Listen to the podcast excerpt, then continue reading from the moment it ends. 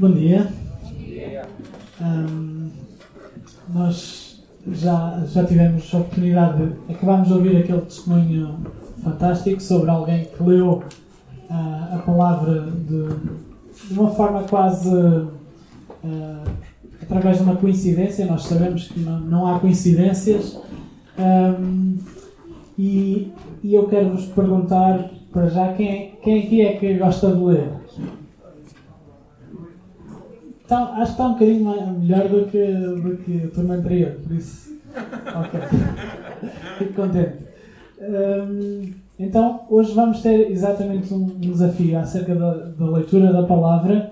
Nós vamos falar essencialmente sobre o livro de Esther, mas eu vou contar, vou contar a, a história, mas vão faltar muitos pormenores, vão faltar muitas coisas. A ideia é que vocês, durante a semana, leiam o livro, uh, porque é um livro muito pequeno, um livro fácil de ler.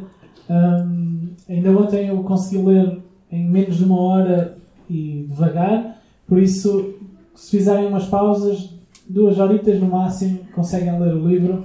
Um, por isso, tirem algum tempo durante esta semana para, para ler o livro e espero que, que aquilo que nós vamos ouvir hoje possa ajudar a enriquecer a vossa leitura, dando algum, algum contexto e alguma uh, alguma ajuda até para, para perceber alguns, alguns pormenores que vão ler.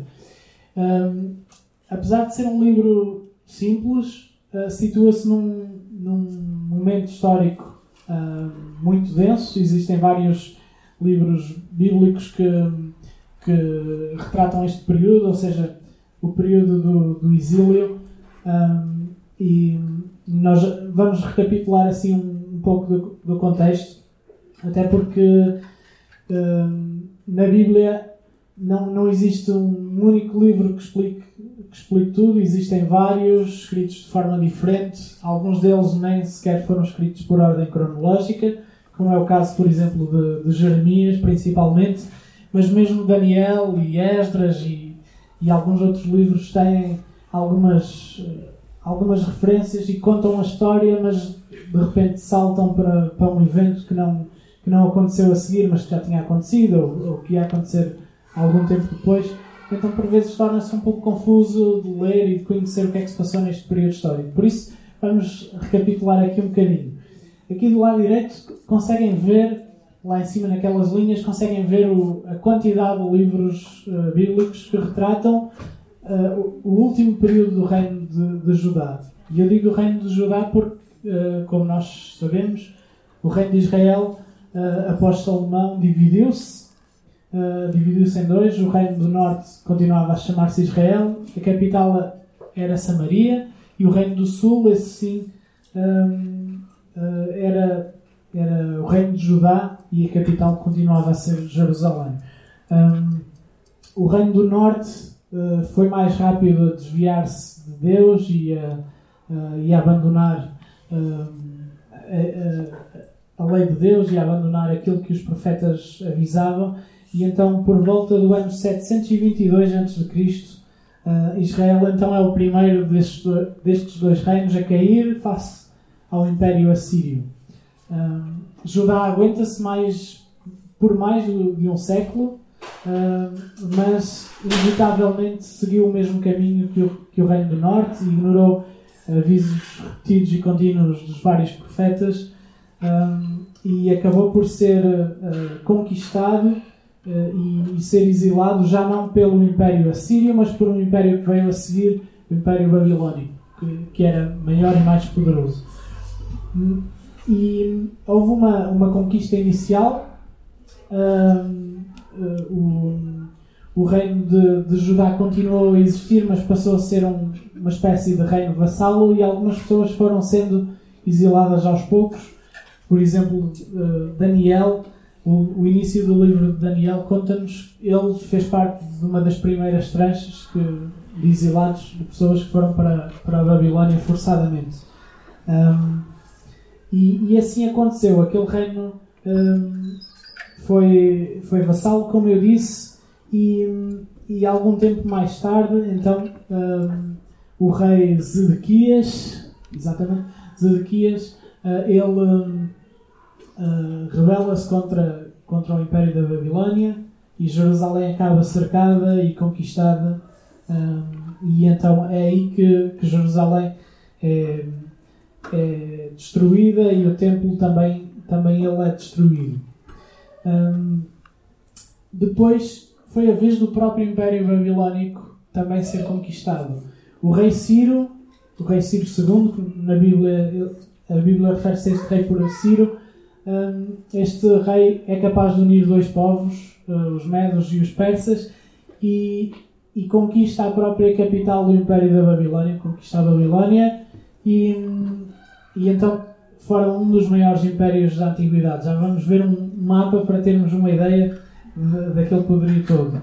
Um, este, este rei Ciro uh, então institui outra capital para, para o novo império um, e muda um, um, pouco a abordagem dos babilónicos. Em vez de querer dominar apenas através da força e subjugar os outros povos uh, completamente contra a sua vontade e não se importando com, com a forma como eles vivem, este, este rei Ciro era um pouco mais benevolente, se calhar, se calhar também um pouco mais inteligente e sabia que se fizesse algumas coisas do agrado dos povos que dominava, eles também o serviriam de forma mais, uh, mais um pouco mais voluntária e, e, provavelmente seria mais produtivo assim. E é então assim, é, é, por causa desta mudança de política e cumprindo a profecia uh, bíblica, creio que foi uh, Isaías que profetizou que Ciro iria deixar os judeus retornarem. Então ele quase pouco tempo depois de, de começar a reinar deixa então os vários povos, entre os quais os judeus voltarem à sua terra de origem. No entanto, há muitos que, que acabam por, por lá ficar. Depois, uh, algum tempo depois, vem então o rei Dário, que aparece, por exemplo, no livro de, de Daniel, e este, este rei Dário permite que os judeus que retornaram e que começaram a tentar restaurar o templo, mas entretanto essa, essa restauração teve que parar porque Israel tinha vários inimigos. Nós conseguimos ler, ler isso em Reis e, e em Esdras, em Segunda de Reis e, e em Esdras. Uh, é o rei Dário então que permite que, que o templo seja, a reconstrução do templo seja finalizada, mas ainda assim o templo não tinha nada a ver com, com o de Salomão, era muito mais, uh, muito mais modesto. Um, e, e depois de Dário é então que aparece o rei uh, Xerxes, ou, ou que na Bíblia uh, é tratado por Assuero, era outro nome dele, um, este, este é o rei do livro de Esther, uh, que aparece ali no meio, e neste tempo já haviam judeus que tinham retornado, já havia templo em Jerusalém.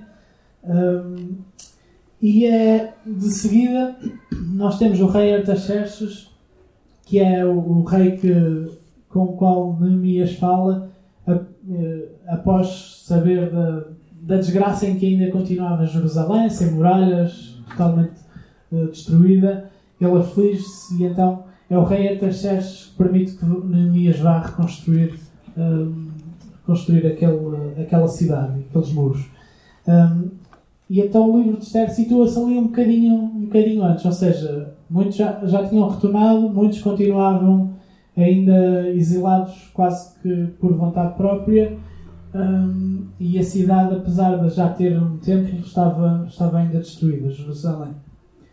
Uh, para nós termos uma ideia deste, deste grande império, este foi, tal, foi talvez o maior império da época e um dos maiores uh, que já existiu.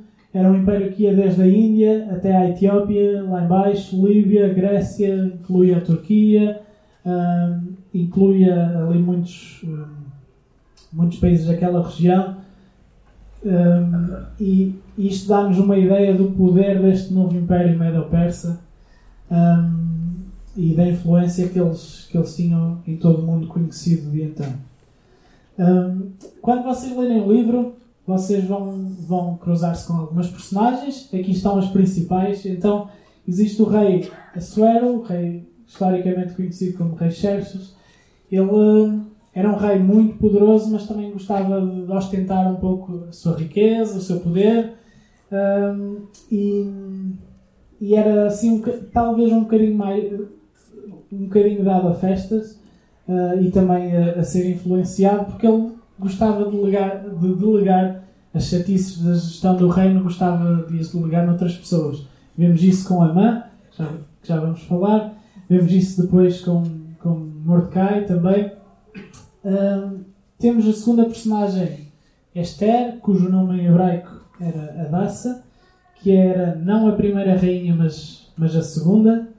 Um, e, e, vocês, quando lerem, vão perceber como é que ela chegou a ser rainha e quem, e quem é que era antes dela. Uh, temos Mordecai, que era primo de Esther e que a adotou, porque ela ficou uh, órfã muito cedo, ainda, ainda a precisar de alguém para, para cuidar dela e para ajudar a criá-la. Temos Amã, que era uma espécie de primeiro-ministro, sou eu que que estou a dar este título. O título não, não existia na altura, mas ele era o segundo do reino, logo abaixo do, do, do imperador. Uh, também não sabemos quem, quem é o autor. Uh, teria que ser alguém muito próximo de Esther ou de Mordecai, porque conhece muitos detalhes da história inclusivamente, parece ter acesso a registros do, do próprio Império, por isso. Uh, não seria uma pessoa distante, se não mesmo um deles. E quando vocês lerem o livro, aqui está uma, uma possível uh, divisão, uma possível uh, organização. Primeiro, Esther uh, chega à rainha, como eu disse, ela não era a primeira, foi a segunda. Existia outra. O capítulo 1 mostra como é que Vasti, a primeira rainha, como é que ela foi, porque é que ela foi afastada. Basicamente, ela desobedeceu ao, ao rei e, e foi afastada. Não sabemos exatamente o que lhe aconteceu, mas de certeza não foi uma coisa boa. Ela deixou de ser rainha. Um, e, e então existe um processo de, de seleção no qual Esther se salienta face, face a outras mulheres e é, e é escolhida então pelo rei para ser a sua rainha. Temos um, um breve uh, um breve momento em que Mordecai descobre um, um, uma, um complô, uma conspiração que existia contra o rei, ele, ele consegue uh, denunciar as pessoas e, e, assim salva a vida do rei. Vemos uh, que Amã é, é, é, exaltado, é tornado o segundo de todo o reino. E uma das primeiras coisas que ele faz é, é planear matar todos os judeus. Mas num quarto momento vemos que a mãe, esse sim, é denunciado pelo que estava a fazer e ele acaba por ser a, a vítima de, de, tudo aquilo que tinha planeado, acaba morto. E os judeus podem então defender-se. Ao defenderem-se e ao terem sucesso nessa defesa, instituem uma festa para celebrar e para se recordarem desse, desse livramento. E então Mordecai, o primo de Esther, acaba por tomar o lugar que, que Emma tinha. Um, uma, primeira, uma primeira questão que, que, podemos ter ao ler o livro é porque é que eles ainda estavam ali? Porque é que um povo que foi exilado teve a oportunidade de voltar? Porque é que eles ainda estavam ali? Uh, o rei Ciro tinha sido um rei anterior, então, como eu disse há pouco, ele, ele deu-lhes a oportunidade de voltar, mas muitos não, não quiseram ou não, não buscaram essa oportunidade e Mordecai pertencia já à quarta geração. Podemos ler ali nos versículos 5 e 6 do capítulo 2 que uh, na cidadela de Suzã havia um certo homem judeu, benjamita, chamado Mordecai, filho de Jair, filho de Simei, filho de Quis, que fora transportado de, Jerusalém com os exilados, que foram deportados com Jeconias, rei de Judá, a quem Nabucodonosor, rei da Babilônia, havia transportado. Ele já, já era uma quarta geração de exilados, ele não, não tinha passado por isso, certamente conhecia a história, mas ele já era da quarta geração. E porquê que, porquê que isto terá acontecido? Creio que a própria Bíblia também nos dá, nos dá uma pista de porque é que uh, muitos se mantiveram ali. E em Jeremias, que Jeremias foi um dos últimos eh, profetas de Judá, que escreveu quando já a parte do povo tinha sido exilado, naquele período em que Judá era um reino, um reino vassalo, basicamente, Deus deu-lhe uma profecia para ele entregar às pessoas que tinham sido exiladas. Não aos judeus que continuavam em Jerusalém, mas aos exilados. Diz assim no versículo 4: Assim diz o Senhor dos Exércitos, o Deus de Israel, a todos os exilados que eu deportei de Jerusalém para a Babilônia. Edificai casas e habitai nelas, plantai pomares e comei do seu fruto, tomai esposas e gerai filhos e filhas, tomai esposas para os vossos filhos e dai as vossas filhas a maridos, para que tenham filhos e filhas. Multiplicai-vos aí e não vos diminuais. Procurai a paz na cidade onde vos desterrei e orai por ela ao Senhor, porque na sua paz vós tereis paz. Assim diz o Senhor dos Exércitos, o Deus de Israel. Não vos enganem os vossos profetas que estão no meio de vós, nem os vossos adivinhos, nem deis ouvidos aos vossos sonhadores, que sempre sonham segundo o vosso desejo. Porque profetizam falsamente eles em meu nome, e eu não os enviei. Assim diz o Senhor. Logo que se cumprirem para a Babilônia setenta anos, atentarei para vós outros e cumprirei para convosco a minha boa palavra, tornando a trazer-vos para este lugar eu é que sei os pensamentos que tenho a respeito, que tenho a vosso respeito, diz o Senhor. Pensamentos de paz e não de mal, para vos dar o fim que desejais. O povo foi, foi castigado, foi exilado e, e Deus ainda aqui avisou que, que esse exílio não iria ser curto. No entanto, esse exílio não era para ser um, tormento, uh, um tormento permanente ao povo, era um castigo sim, mas não era para ser algo eh, que fosse pesado todos, todos, todos os dias, até porque em 70 anos novas gerações viriam que nada teriam feito de mal.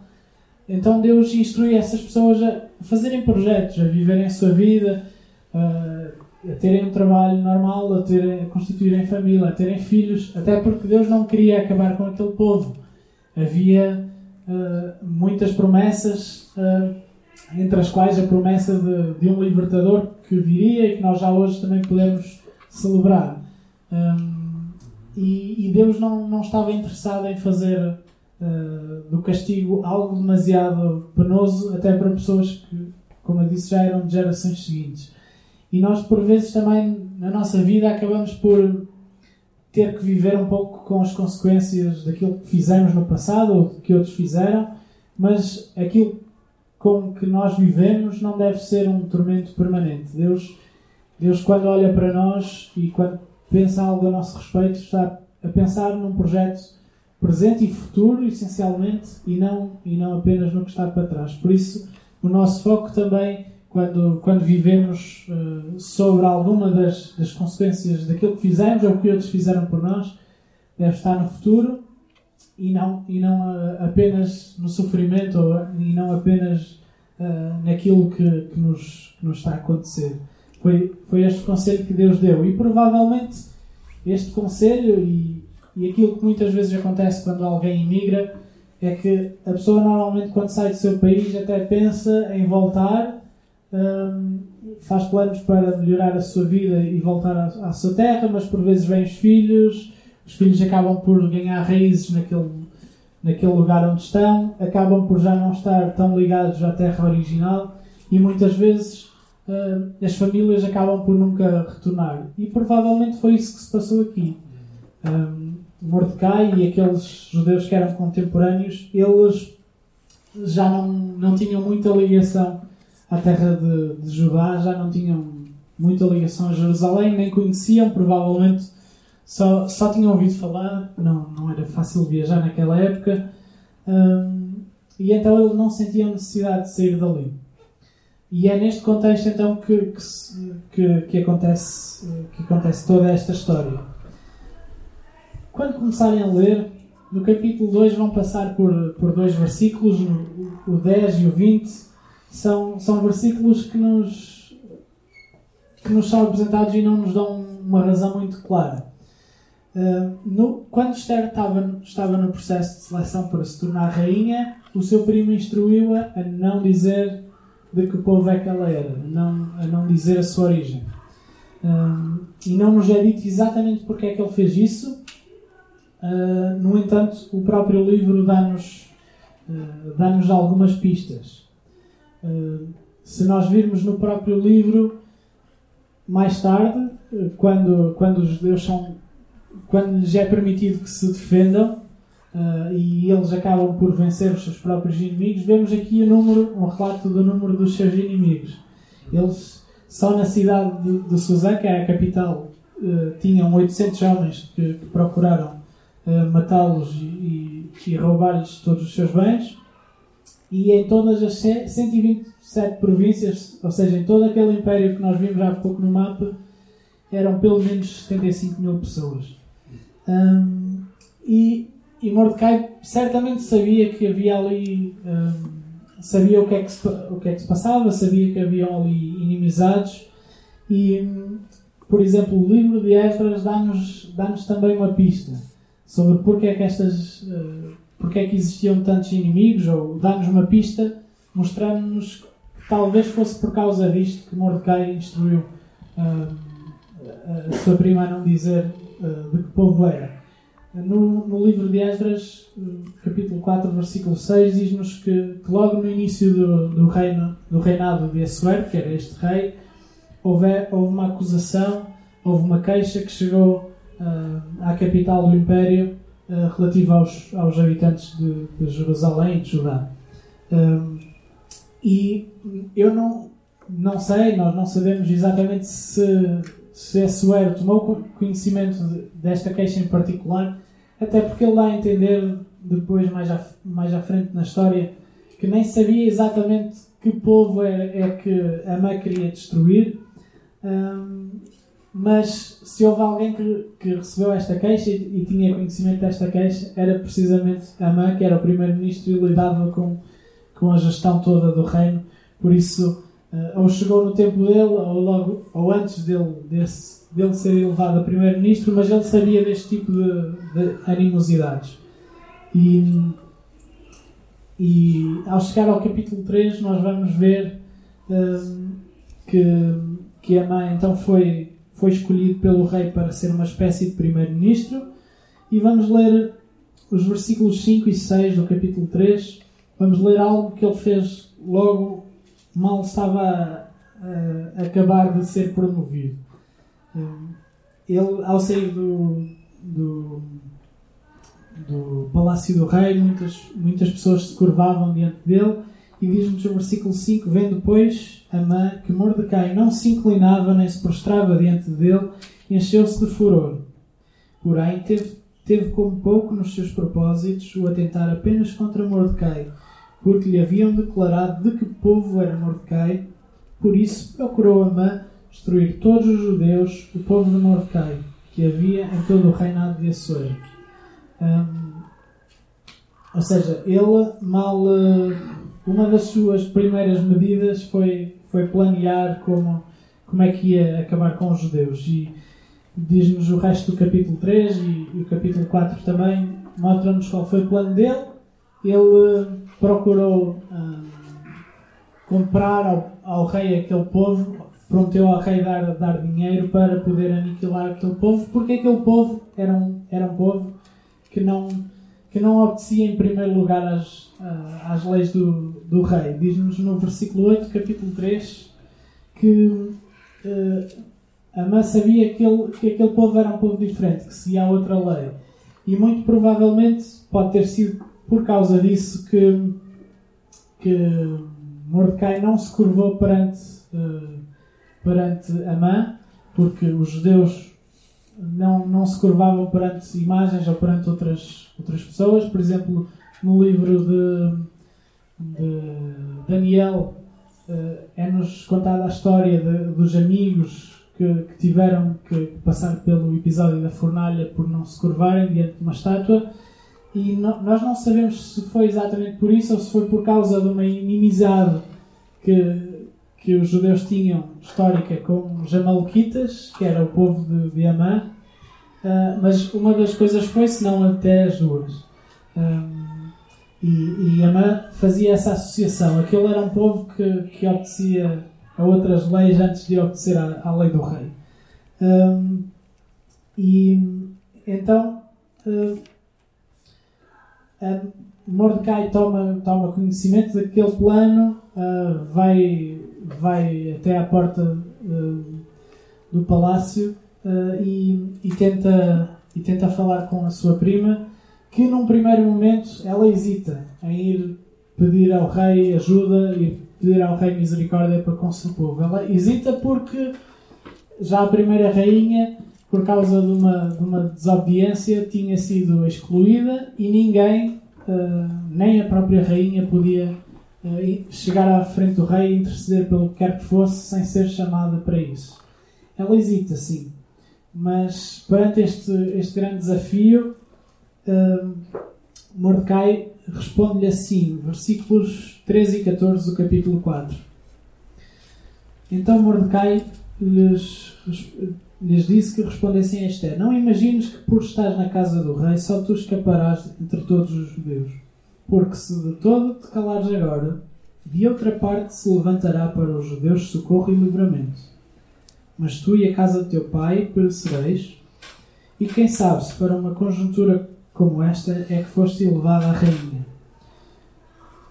Mordecai, este, esta, estes versículos mostram-nos que Mordecai não tinha dúvidas que, que, o livramento iria surgir. Ele sabia que nem que houvesse uma consequência para ele ou para, ou para algum grupo dos judeus, nunca o plano de Amã seria totalmente executado, porque ele, ele sabia que, que iria uh, haver um livramento. E uma das primeiras curiosidades que nós aprendemos sobre este livro é que este livro não, não, nunca refere a palavra Deus. Este livro não tem a palavra Deus uh, em, em, nenhuma parte. No entanto, um, esta, esta certeza, esta fé que, que Mordecai tinha, mostra que, que ele não. não uh, que, ele, que mostra que ele sabia que, que, que, Deus existia e que ele confiava em muitas das profecias que já tinham sido entregues um, ao, povo, ao povo de Israel por parte dos vários profetas. Um, então, Esther, perante isto, ela aceita, aceita o, o desafio uh, e pede aos, aos judeus daquela cidade para, para jejuarem durante três dias, e então ela iria uh, ter com o rei. E não há, mais uma vez, não há referência nenhuma à oração. É apenas ao jejum.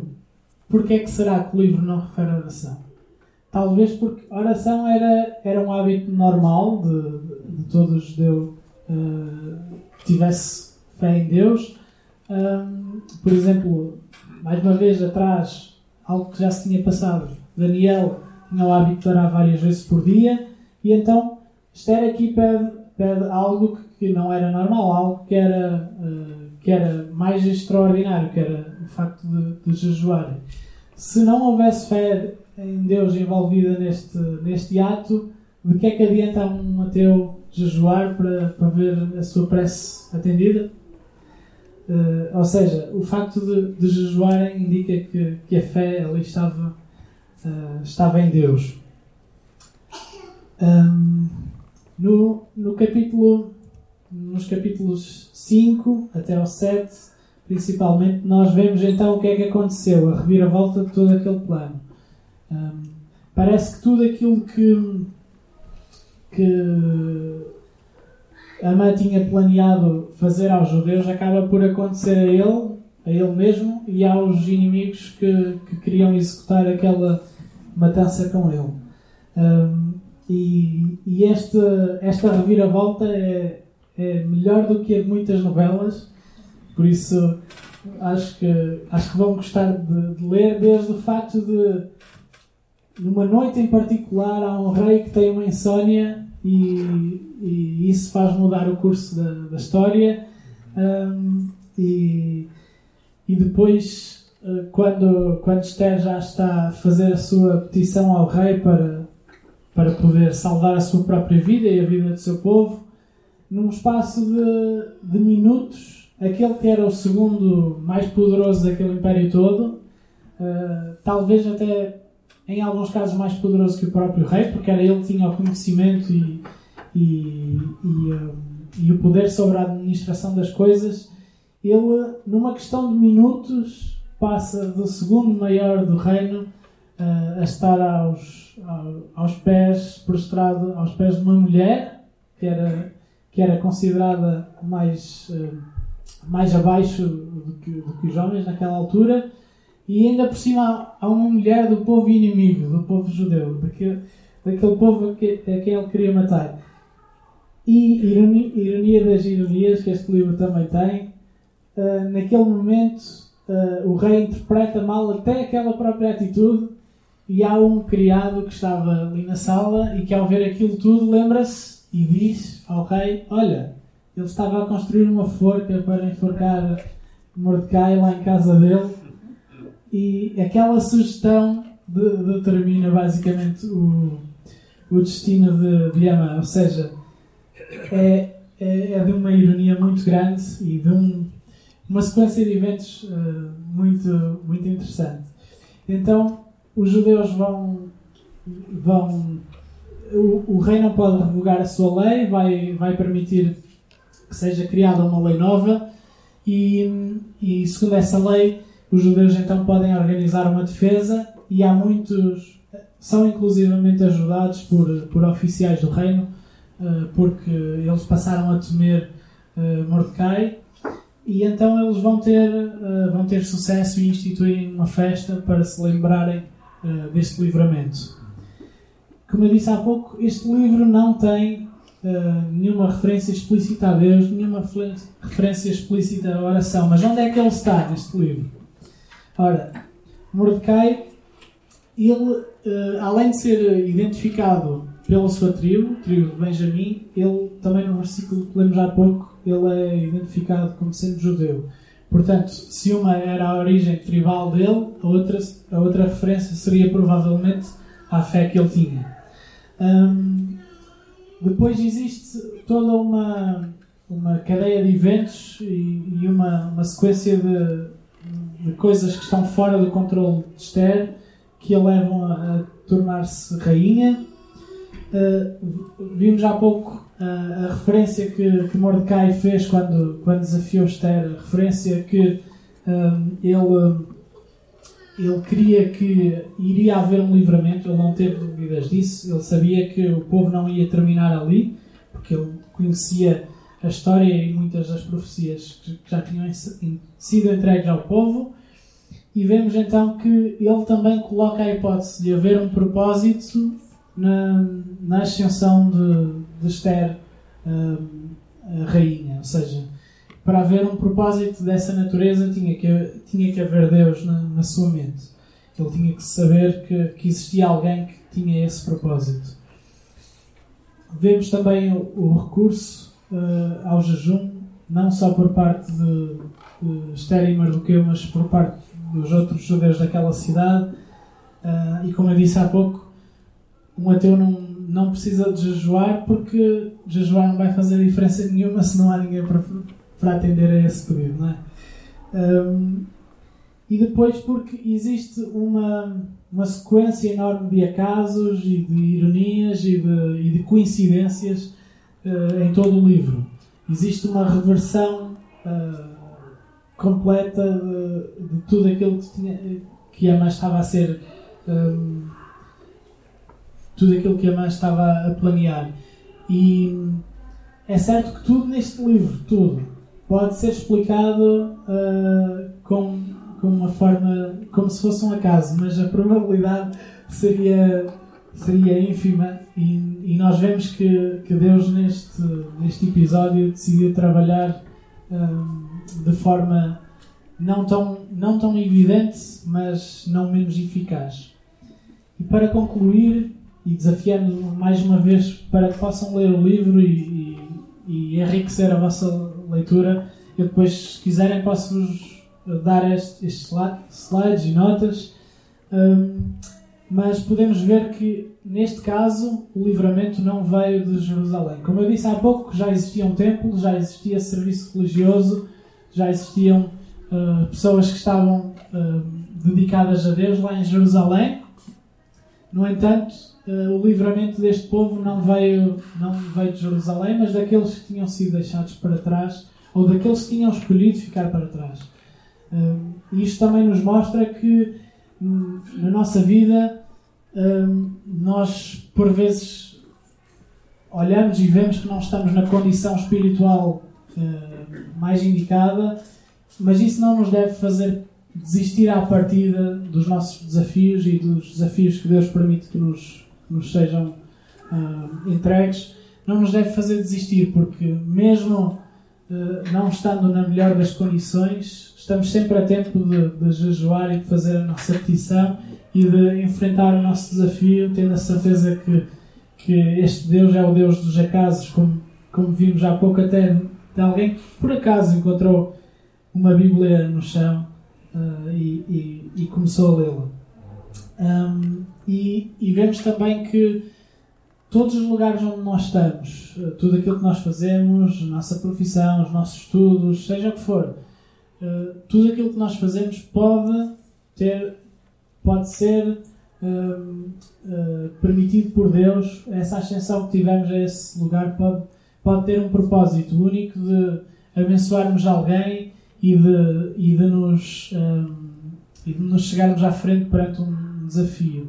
E assim como Esther foi capaz de, de vencer este desafio, mesmo não, não estando se calhar no, no melhor ponto de partida espiritual, uh, nós também devemos procurar, uh, procurar aceitar este tipo de desafios, porque o Deus que fez, este, fez esta sequência de eventos uh, ocorrer desta maneira, também pode trabalhar nas nossas vidas da maneira mais evidente ou da maneira mais uh, ocasional que possamos, possamos achar. O importante é não desistirmos, o importante é, é estarmos preparados para, para começar a, a jejuar, para começar a, a, pedir a Deus e para não, não evitarmos fazer a sua vontade.